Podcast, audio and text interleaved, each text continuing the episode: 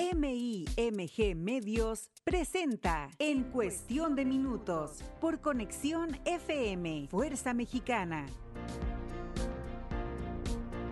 Un programa de crítica social, historias y recuerdos. La radio, el arte, la cultura y la presencia de Mario Ismael Moreno Gil, un hombre artístico con claridad política. En cuestión de minutos, comunicación total con el indio Buenora, porque el tiempo es oro. Buenos días.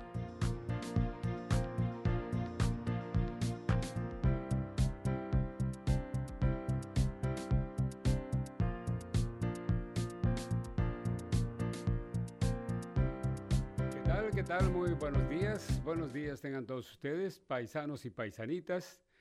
Aquí estamos en Conexión FM, eh, disfrutando como siempre eh, nuestra llegada, eh, siempre a galope y todo, pero para estar con este deseo de comunicarme con ustedes semana a semana, todos los viernes. Me da mucho gusto estar aquí en estas instalaciones, deseándoles a todos, pues todos los parabienes, que estén todos bien en la casa y, desde luego, pues que disfruten de sus vidas, cada quien a su manera, sin imposiciones, paisanos, sin imposiciones.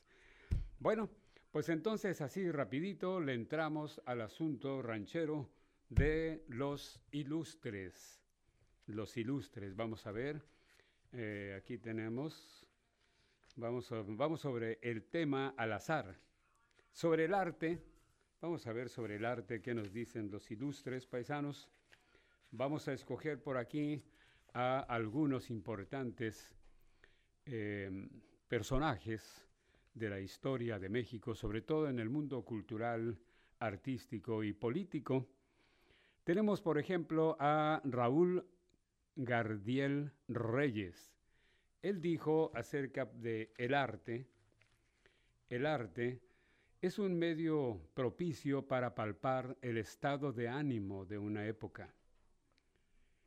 Eh, doña Rosario Castellanos, que ya la hemos mencionado aquí con los ilustres, eh, dijo alguna vez, el arte tiene ante todo el deber de ser arte, como fenómeno social que es, puede teñirse de propaganda política, religiosa, etcétera, pero esta, esta propaganda no será de ninguna manera eficaz si no se subordina a las exigencias estéticas.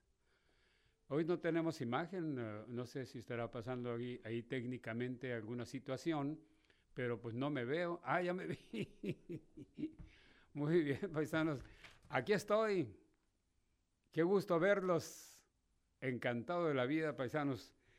Eh, estábamos aquí diciendo los ilustres, nos habíamos quedado en radio nada más al inicio del programa, pero ya estamos en las dos entidades, radio y televisión. Vamos a ver qué dice don Justino Fernández acerca del arte. Dice don Justino que el arte decorativo, superficial y exuberante se produzca en épocas de paz, de auge y de cierta estabilidad, así sea ilusoria. Santo, muy bien, ¿cómo dijo? Santo y muy bueno, puesto que expresa esas circunstancias. Pero no podemos esperar un arte así cuando el mundo arde en odio, en guerras de exterminio, de tragedia y de dolor. Así, es que no puede haber un- una vida tan placentera dentro del arte cuando se está acabando el mundo, paisanos, paisanitas. Octavio Novaro, otro intelectual mexicano, dijo acerca del arte, soy de los que opinan que la creación de la obra de arte es un acto de magia, lo sigue siendo, a pesar de las eh, reculadas racionalistas que lo amagan de siglo en siglo, de guerra en guerra, de moda en moda. Y finalmente, eh, mi colega, casi hermano Diego Rivera, el gran muralista mexicano, dijo sobre el arte lo que se llama en México arte popular, en un sentido que disimula mal su sentido peyorativo, es en realidad la supervivencia de la tradición plástica prehispánica, debilitada algunas veces y degenerada otras por el contacto con los invasores del exterior, pero en todo, en todo caso, es viva. ¿Cómo la ven, paisanos, lo que dijo aquí Diego Rivera? Bueno, vamos a cerrar eh, a nuestros ilustres del libro oscuro, donde se encuentran los, las citas de los autores mexicanos célebres. Aquí está, paisanos, paisanitas.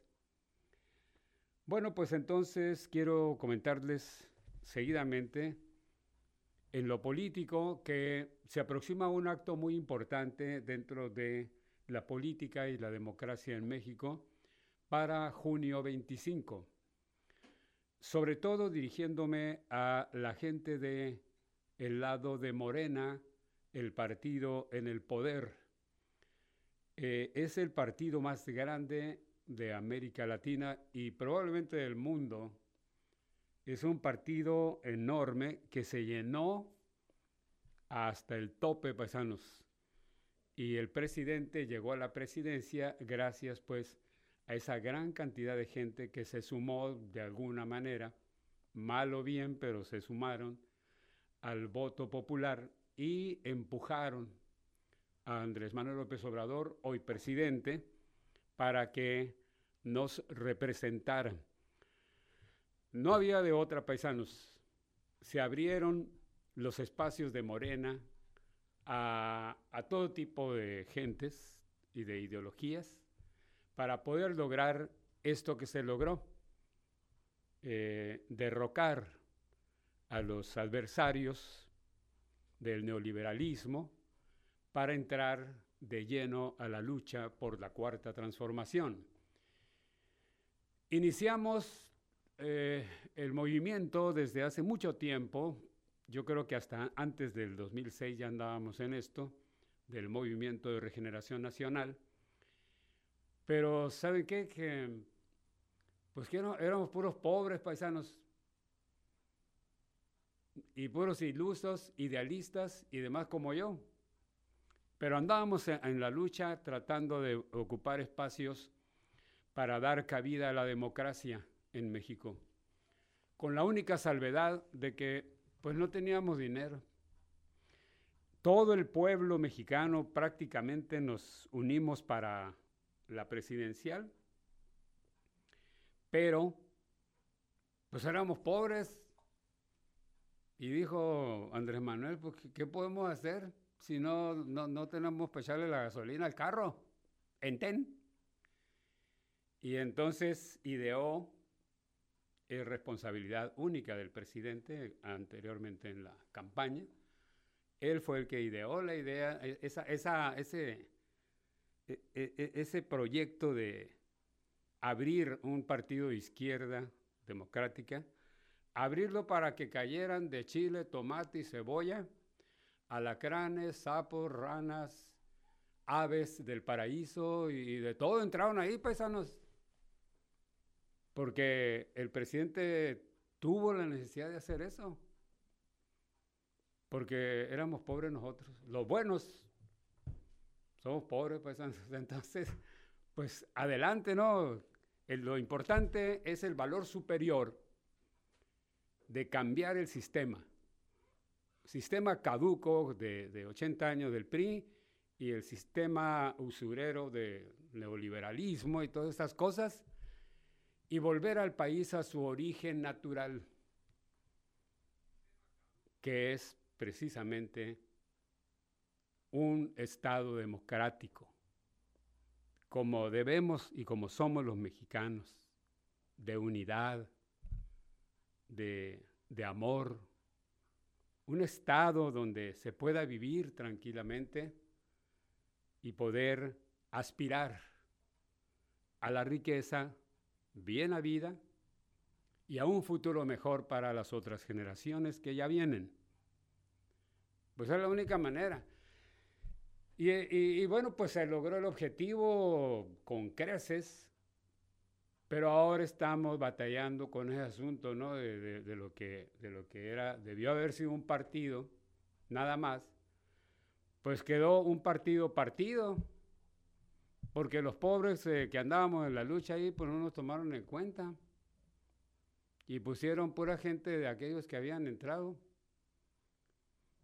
Mucha gente aprovechada, mucha gente ambiciosa, mucha gente, eh, bueno, de todo, pues, como en botica. Eh, y ahorita hay ese detalle. Por eso, al inicio de mi charla, les comento que va a haber un acto importante que va a abonar mucho a la limpieza de, lo que se pudo haber llamado partido Morena, para ya establecer la reconciliación entre todos y poder lograr una cierta unidad para, para, seguir adelante con la cuarta transformación. Acuérdense que la cuarta transformación ya está trabajando y lo está haciendo bien en términos generales. El partido es otra cosa, es una institución. El partido es una institución. No hay movimiento. No es, no es cierto eso del movimiento. Ya terminó. Cuando el presidente nos dijo en la primera reunión privada en, en el Palacio Nacional, nos dijo, ya terminó la campaña. Ahora sigue la reconstrucción nacional. Y nosotros en el Congreso de la Unión así lo entendimos. Pero ahora, so, pensando en el movimiento de regeneración nacional, eh, no se respetaron los estatutos, no se les olvidó que tenemos que regresar a la esencia del Partido Democrático, donde nos habíamos quedado.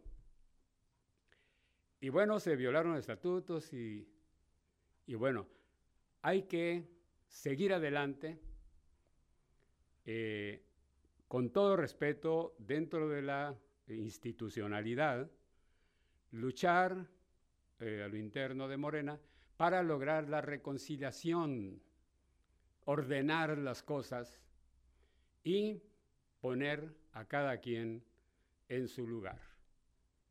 Eh, esa es la siguiente tarea.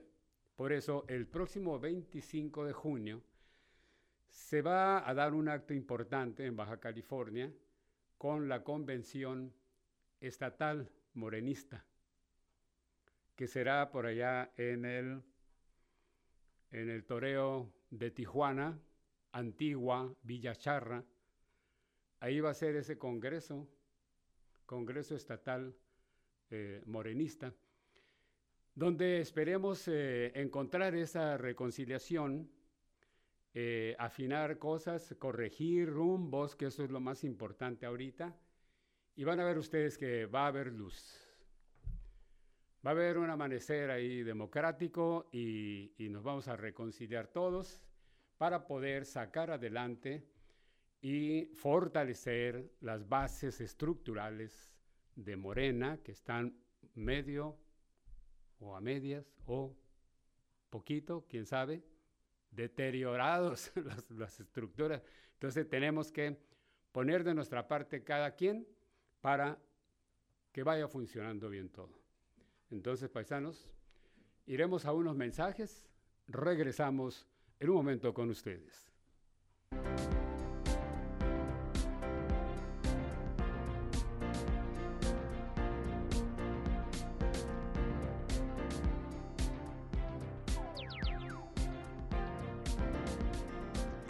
Haciendo comunidad con ustedes. Conexión FM. Fuerza Mexicana.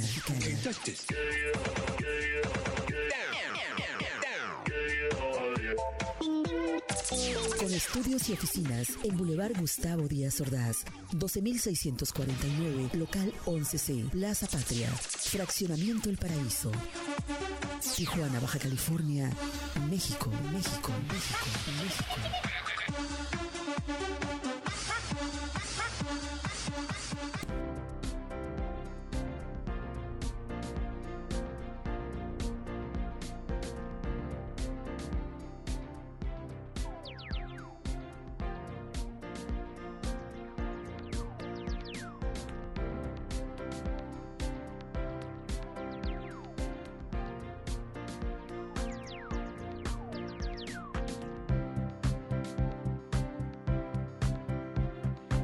Aquí continuamos, paisanos, paisanitas. Me da, eh, eh, me da, me da, me da tanto, ¿cómo le diré?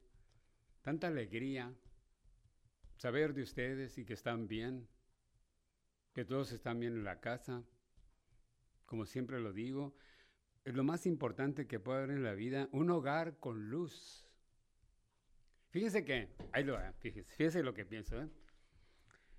eh el hogar eh, es una casa hecha de material y todo eso, ¿no? El hogar es, el cascarón, ¿no? Donde vive la familia. Y el hogar, para que pueda haber luz, pues tiene que haber este, luz eléctrica, ¿no?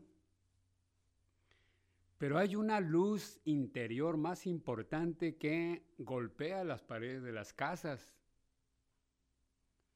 Entonces, cuando hay calor de hogar es que hay amor,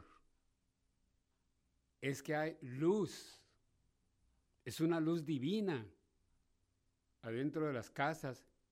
Entonces tenemos dos energías, las que inventaron los, eh, los humanos de la electricidad, los científicos, y la luz natural que emana de nosotros y pega en las paredes, paisanos. Por eso decía mi tata y mi nana, mijito, mi tata decía, picudo, cuidado, pórtate bien en la casa, porque las paredes hablan. ¿Cuánta razón tenía? Es la luz espiritual que viene y da luz. Y si hay luz, hay amor, paisanos, paisanitas. Por eso le digo, ¿cómo están todos en la casa? Todos están bien, ¿verdad? Ojalá mi tatita Dios me dé oportunidad de seguir diciendo lo mismo. Que todos estén bien en la casa. ¿Verdad, tata? ¿Verdad, nana?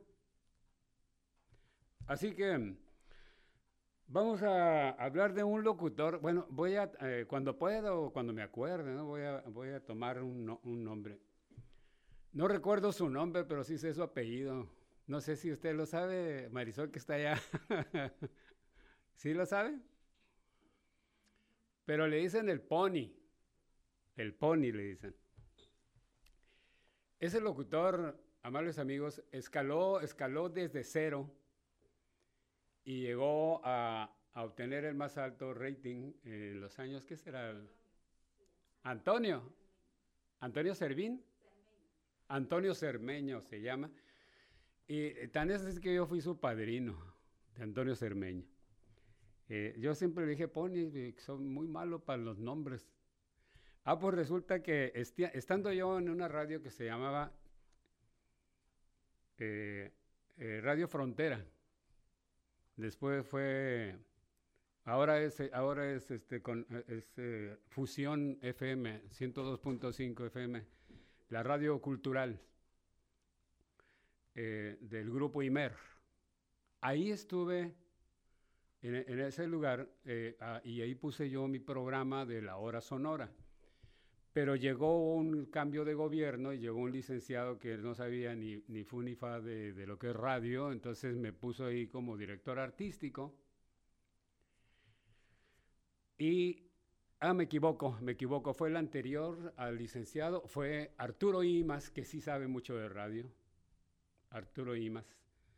Tiene un programa muy bueno, yo se lo recomiendo en, eh, ahí en, eh, en Fusión no, en Radio Tecnológico, ahí tiene ese programa.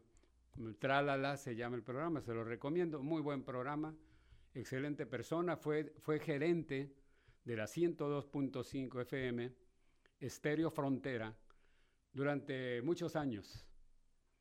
Ahora se encuentra con un programa, así como yo, un programa en Radio Tecnológico que se llama Tralala. Y tiene otros ahí. Él fue el que me dijo, eh, ¿Por qué no le das oportunidad aquí a esta persona? Porque hace falta un elemento, ¿no? En el, micrófono aquí en la cabina. Hazle una prueba de voz. Y dije yo, pues este muchacho, Cuando subió a la cabina para la prueba que le hicimos de voz y todo, y para ver si tenía aptitud para eso, él llegó ahí y me dijo, me dijo el gerente eh, IMAS, licenciado IMAS, que, que usted me iba a hacer una prueba que dice que yo, yo, yo no quiero, dijo él, yo, yo estoy bien así, que yo nunca he pensado en eso, así dijo él. Entonces lo gustó, ni nada, nomás porque él me dijo que viniera. A ver, haz una prueba de voz y, y no, no, no, no calificó, paisanos, paisanitas. Pues no, no. Bueno, pues ya, no le dije nada, pero sí se lo dije al gerente, ¿no? Le dije, oye, pues es que el muchacho no tiene las cualidades, el timbre, la, la, parte, la parte medular del asunto de saber manejar la voz y eso. Y me dijo, vamos a darle chance, me dijo, este muchacho, porque nos urge tener aquí una persona y no sé qué. Bueno, pues ahí tú, como dijo el otro. y entonces se le dio la oportunidad a él. Fue mediante esa, esa primera vez. Después me puse a pensar, eh, cuando ya estaba él ahí dentro, me puse a pensar en un fenómeno o un experimento que yo hice para lograr, eh, lograr una, un contraste de tener una voz fea entre las voces bonitas. Buscar contrastes de timbres de voz. Y así me tocó en una estación. Encontré una, una voz muy fea, pero que tenía este ángel. Y, y el, otro equipo era, era, de calidad, de mucha calidad, de, en mucho cuidado en las voces. Pero ya en, eh, en, la, en la comunicación global se sentía ese contraste. Y destacaba mucho la voz del muchacho que no tenía buena voz, pero tenía ángel. Y llegó a ser el mejor ese muchacho en cuanto al rating, por el contraste de voces. Entonces dije yo, a lo mejor este, este muchacho, y el, no sé si el gerente le puso pony, porque es chaparrito, es muy chaparrito. Eh, yo creo que él le puso así Pony, eh, el licenciado Imas. Pero yo pensé después, yo creo que sí está bien, dije yo. Este muchacho tiene ángel, eso sí tiene. La voz no me gustó para nada, pero eh, el ángel de él es el que había que explotar. Y así fue, paisanos. actualmente, pues ya es, es, el dueño ahí de una estación que no quiero ni mencionar, pero él, bueno, e, ¿es, es él o se cree medio, el mero mero, pero sí reconozco, definitivamente, es un triunfador este muchacho, eh, como quiera que sea, es un hombre que, que luchó desde abajo, desde abajo y se fue colocando, gracias a ese ángel que le digo que nosotros le vimos, pero para nada él calificó en cuanto como locutor. Pero qué bueno, porque ha hecho toda una carrera en la radio y se ha destacado em, de una manera fuerte, diría yo. Bueno, paisanos, pues de él quería comentar un poco. Y vamos a pasar, em, vamos a pasar a otra cosa de la radio, iba yo a decir, pero lo dejamos así pendiente. La parte política ya, ya la tratamos, ahora vamos a irnos lo que queda con los poemas y las canciones. Voy a hacer una aclaración. La vez pasada estuve hablando de, mi experiencia cultural siendo fundador de la Casa de la Cultura y hablé de la señora que, que es la verdadera fundadora de la Casa de la Cultura, Em, a partir de Milton Castellanos, aquel gran gobernador eh, Milton Castellanos tabasqueño. La Casa de la Cultura se fundó, se fundó en Tijuana gracias a los auspicios eh, y la iniciativa del gobernador Milton Castellanos y de la señora Graciela, Graciela Sotelo, lo menciono porque en el programa anterior me emocioné tanto que no dije el nombre de la señora Sotelo. ¿verdad? Entonces, por eso le doy crédito. Esta parte de la historia no existe. Cuando fui a la Casa de la Cultura para que se revisaran los archivos, no existían tampoco, los tiraron paisanos. Bajé a una bodega en el sótano a ver si había algo y encontré unos papeles referentes a la, a la historia de la Casa de la Cultura muy, en muy mal estado, paisanos. Apenas se podía leer, este, les cayó todo ahí, humedad y demás. Y no se sabe, no se sabe, no ha habido una, un historiador que, que se preocupe por la historia de la Casa de la Cultura, que es fuente y movimiento del arte. No hay, no ha habido. Eh, hubo un movimiento hace como unos 15 años, yo creo, donde se juntaron varios artistas e intelectuales en un coloquio para este, ordenar esa situación de la Casa de la Cultura y su historia. Porque no es el león como lo pintan paisanos, se, se dicen muchas cosas y, y mucha gente no sabe lo que escribe y están dándole créditos a los que no lo tienen. Entonces sí es importante este punto de la Casa de la Cultura y decirles que la fundadora real de la Casa de la Cultura es la señora Graciela Sotelo, que fue la, era la dueña del Instituto Minerva de Tijuana, que era una escuela particular que compró el gobierno del estado y nos compraron a toda la planta de maestros. Entonces, eh, así, así empieza la historia. Pero no hay, no hay una, un, un recorrido histórico tan importante para Tijuana de este centro de educación cultural. No sé, la, la, sociedad de historiadores aquí de Tijuana, no sé de qué se trata, digo, ¿no? Bueno, así dejamos eso, paisanos. Ay, qué dolor, paisanos. Creo que moriré de poesía.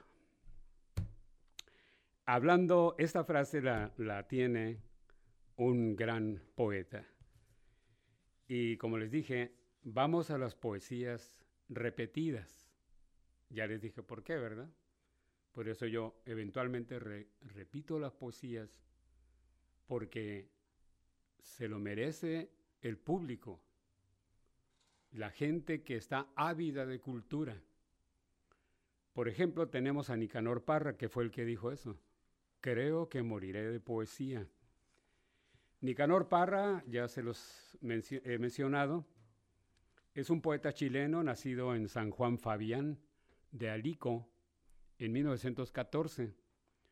Rompió los moldes de la poesía en la lengua española con sus poemas y antipoemas, con un lenguaje franco, incisivo, sobrio, cargado de ironía y que, sin embargo, no pierde la esencia de lo lírico. Este gran poeta chileno que es un héroe, héroe de la poesía, personas. Entonces vamos a entregarles a ustedes de nueva cuenta este gran poema de Nicanor. Aquí está mi tacita de Pelter, paisanos. ¿Cómo me acuerdo de aquellos días memorables, paisanos? Cuando me llevaron a cantar a la escuela primaria Hernández de mi hermoso Cananea, paisanos. A esa escuelita. Fíjense que ya estando en Radio Tambora 50 mil años después, eh, me hablaron por teléfono a Radio Tambora una señora y me dijo, Mario, allá me, decían Mario, Moreno Gil y me vine para Baja California porque me, me, me, hacían bullying con cantinflas paisanos. Por eso vivo en Baja California, porque en Sonora me decían Mario Moreno.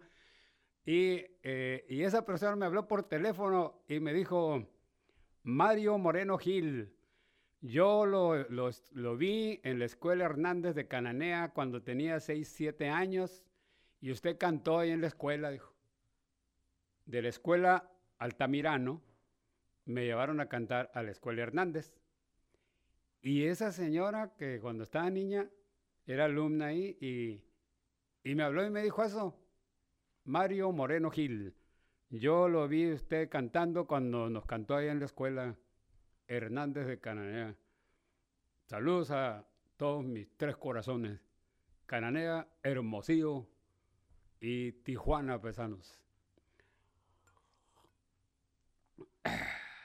Puro café bueno, café negro, de talega, pesanos. Bueno, Nicanor Parra. Olvido. Fíjese, todavía se me olvida todo, paisanos. Así se llama el poema. Fíjense qué hermosura. Pongan mucha atención. Juro que no recuerdo ni su nombre, mas moriré llamándole María, no por simple capricho de poeta, por su aspecto de plaza de provincia. Tiempos aquellos, yo un espantapájaros, ella una joven pálida y sombría. Al volver una tarde del liceo, supe de la su muerte repentina, nueva que me causó tal desengaño que derramé una lágrima al oírla. Una lágrima, sí, quien lo creyera. Y eso que soy persona de energía. Si he de conceder crédito a lo dicho por la gente que trajo la noticia, Debo creer, sin vacilar un punto, que murió con mi nombre en sus pupilas. Hecho que me sorprende porque nunca fue para mí otra cosa que una amiga. Nunca tuve con ella más que simples relaciones de estricta cortesía. Nada más que palabras, palabras y una que otra mención de golondrinas. La conocí en mi pueblo. De mi pueblo solo queda un puñado de cenizas. Pero jamás vi en ella otro destino que el de una joven triste y pensativa. Tanto fue así que hasta llegué a tratarla con el nombre celeste de María. Circunstancia que prueba claramente la exactitud central de mi doctrina. Puede ser que alguna vez eh, yo la haya besado. ¿Quién es el que no besa a sus amigas? Pero tened presente que lo hice sin darme cuenta bien de lo que hacía. No negaré, eso sí, que me gustaba su inmaterial y vaga compañía, que era como el espíritu sereno que a las flores domésticas anima.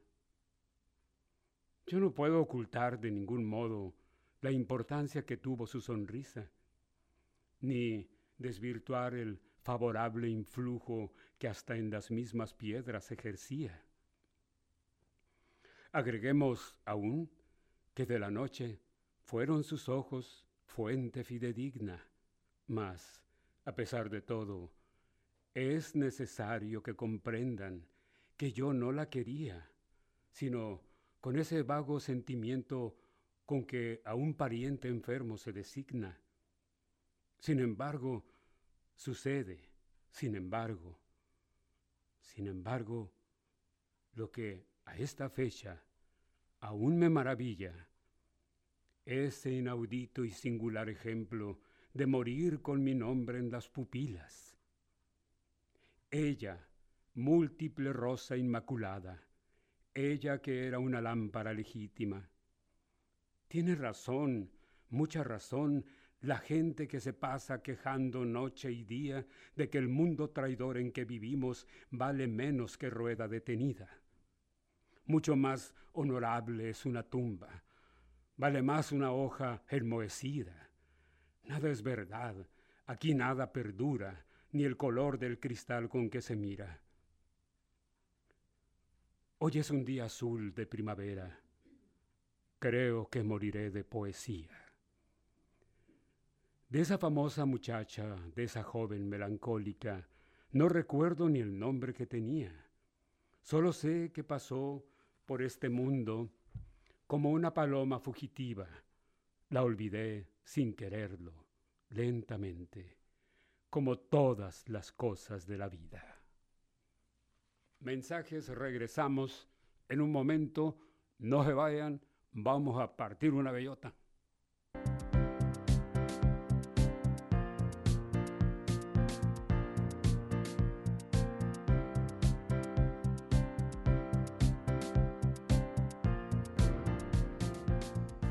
Haciendo química con ustedes en cuestión de minutos. Un, dos, tres. Conexión FM. Fuerza Mexicana.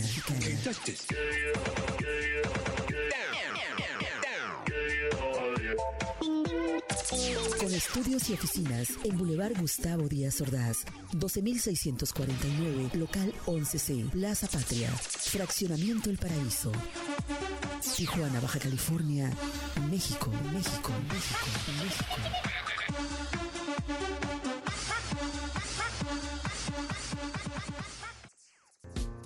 En cuestión de minutos.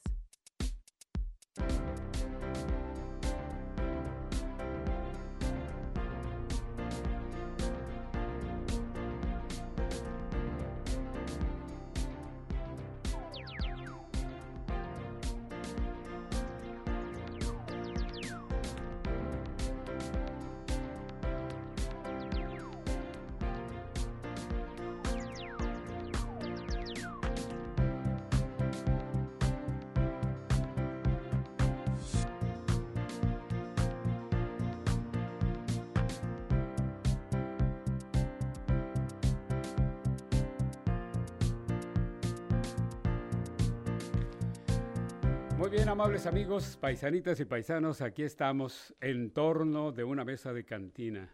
Ah, no, no, no, ese es el brindis del bohemio.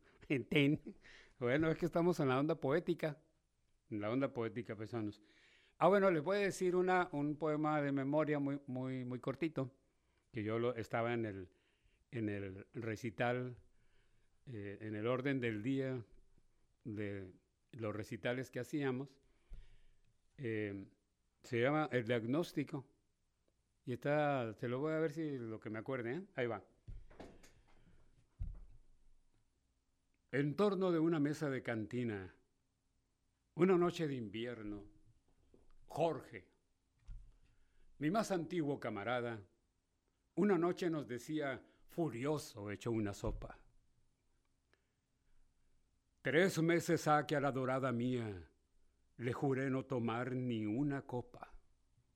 Y ella, en cambio, postrándose de hinojos, con una voz profunda, juróme por la niña de sus ojos serme fiel y constante en este mundo. Y esta noche, Dios mío, en qué premura me he visto y en qué potro. Esa mujer, a quien soñé tan pura, la encontré besándose con otro. Mas no importa. Vosotros caballeros que sabéis que yo soy todo un como pocos caballeros, mi juramento cumpliré.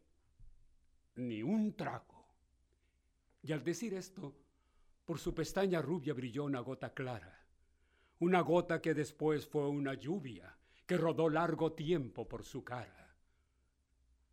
Y era verdad. En más de treinta días, en todas nuestras bellas alegrías, no habíamos hecho beber al noble enamorado. Mas de pronto, el buen Jorge irgióse altivo, dióse un golpe en la frente y exclamó a su pesar, ¿Para qué vivo si ella mintió? Salud, dadme aguardiente. La copa alzó, brindó por el dios Baco, lanzó una carcajada y rodó por el suelo como un saco rígido y puro el joven camarada. Grande fue la sorpresa.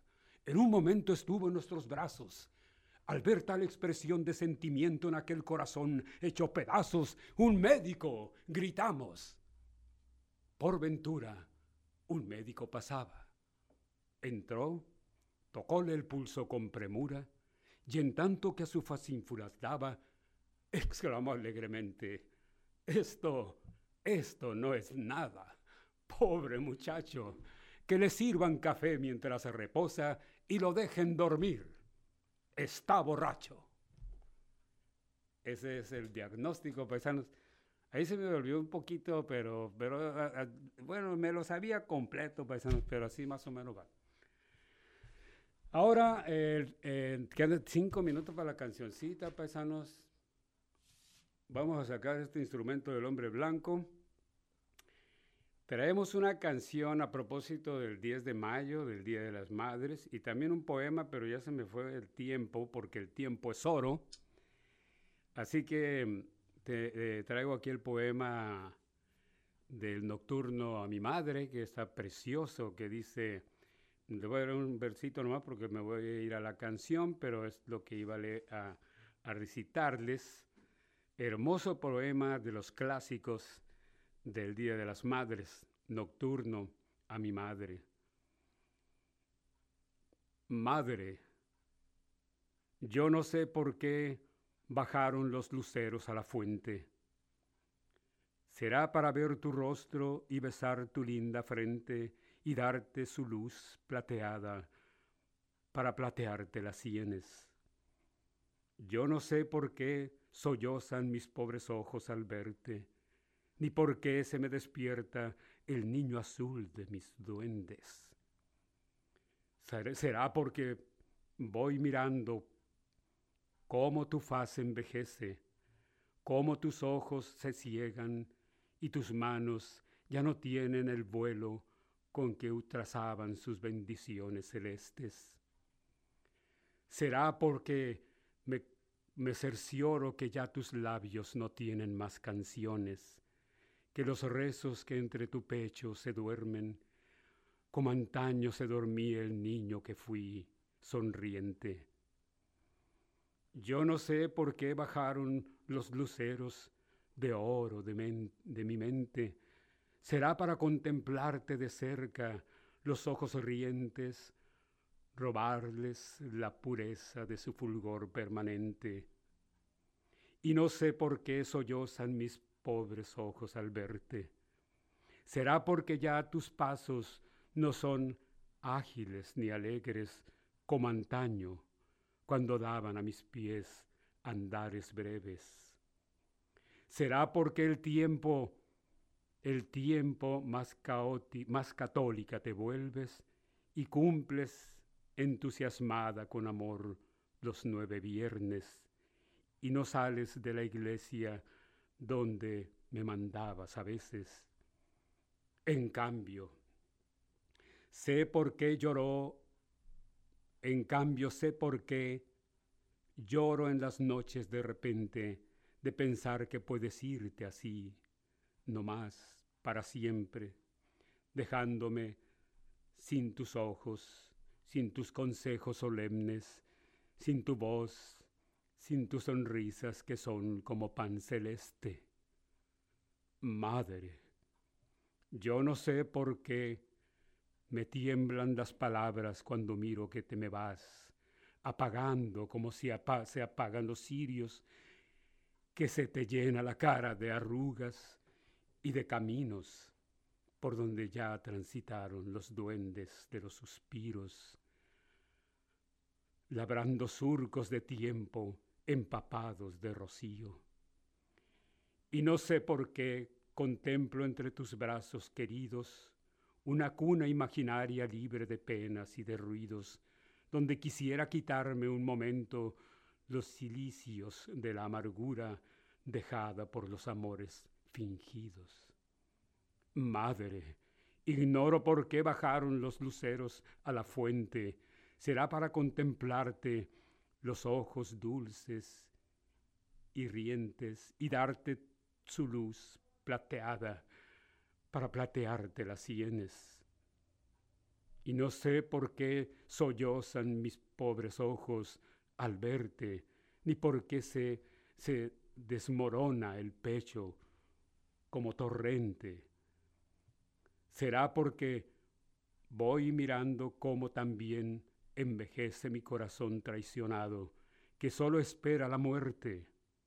Ay, madre, no te envejezcas, no te marches de repente dejándome sin, sin, tu vida, sin tu presencia terrestre, sin tu mano que traza bendiciones en mi mente.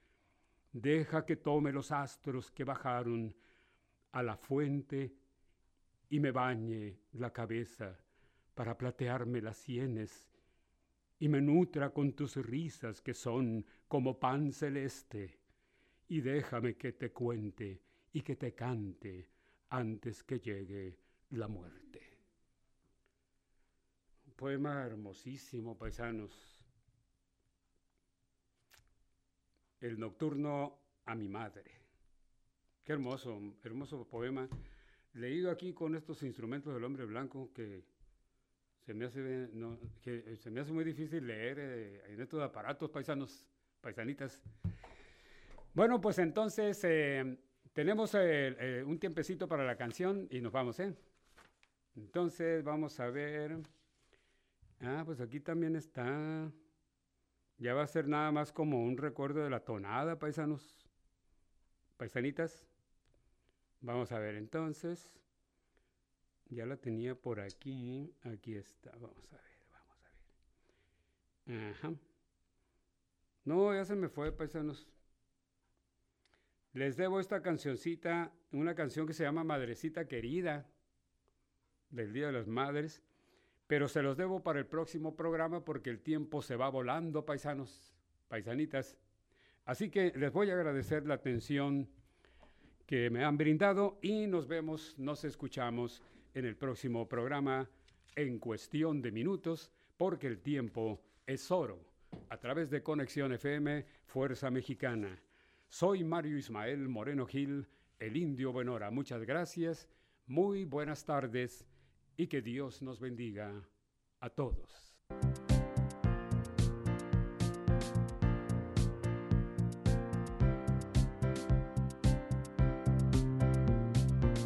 No dejes de escuchar todos los viernes a Mario Ismael Moreno Gil en Conexión FM a las 10 de la mañana informando y contando sus historias políticas, artísticas y culturales.